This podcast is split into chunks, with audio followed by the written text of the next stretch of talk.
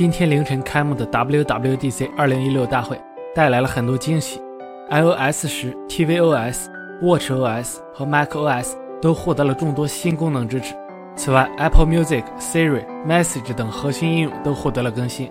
此次苹果的大招主要有这几方面：首先，找到了确保 AI 收集数据时保护用户隐私的好方法；其次，全力推动将消息应用变成新的应用内平台；再有就是向开发者开放 Siri。同时，新的 watchOS 提高了 Apple Watch 的用户体验。随着人们开始改变手机的使用习惯，苹果向外部开发者开放更多的 API，来的正逢其时。网上泄露的邀请函显示。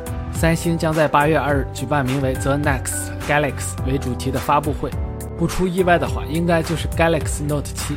综合目前的爆料，Note 7的外形与 Galaxy S7 Edge 相似，会有双曲面屏、五点八英寸两 K 分辨率的屏幕，还将提供骁龙八二幺处理器、六 GB 内存和四千加毫安时容量电池，内置一千二百万像素摄像头，f 一点七大光圈，支持激光对焦和 USB Type C。整机支持防水、防尘和虹膜识别。不吹不黑的话，Note 7应该算是下半年安卓阵营里的扛把子。正在进行的 E3 游戏展会上，索尼正式宣布 PlayStation VR 虚拟现实眼镜将于今年十月十三日正式上市，售价三百九十九美元。同期会有包括《星球大战前线》在内的五十款游戏面向玩家推出，不知道会集成多少索尼的黑科技呢？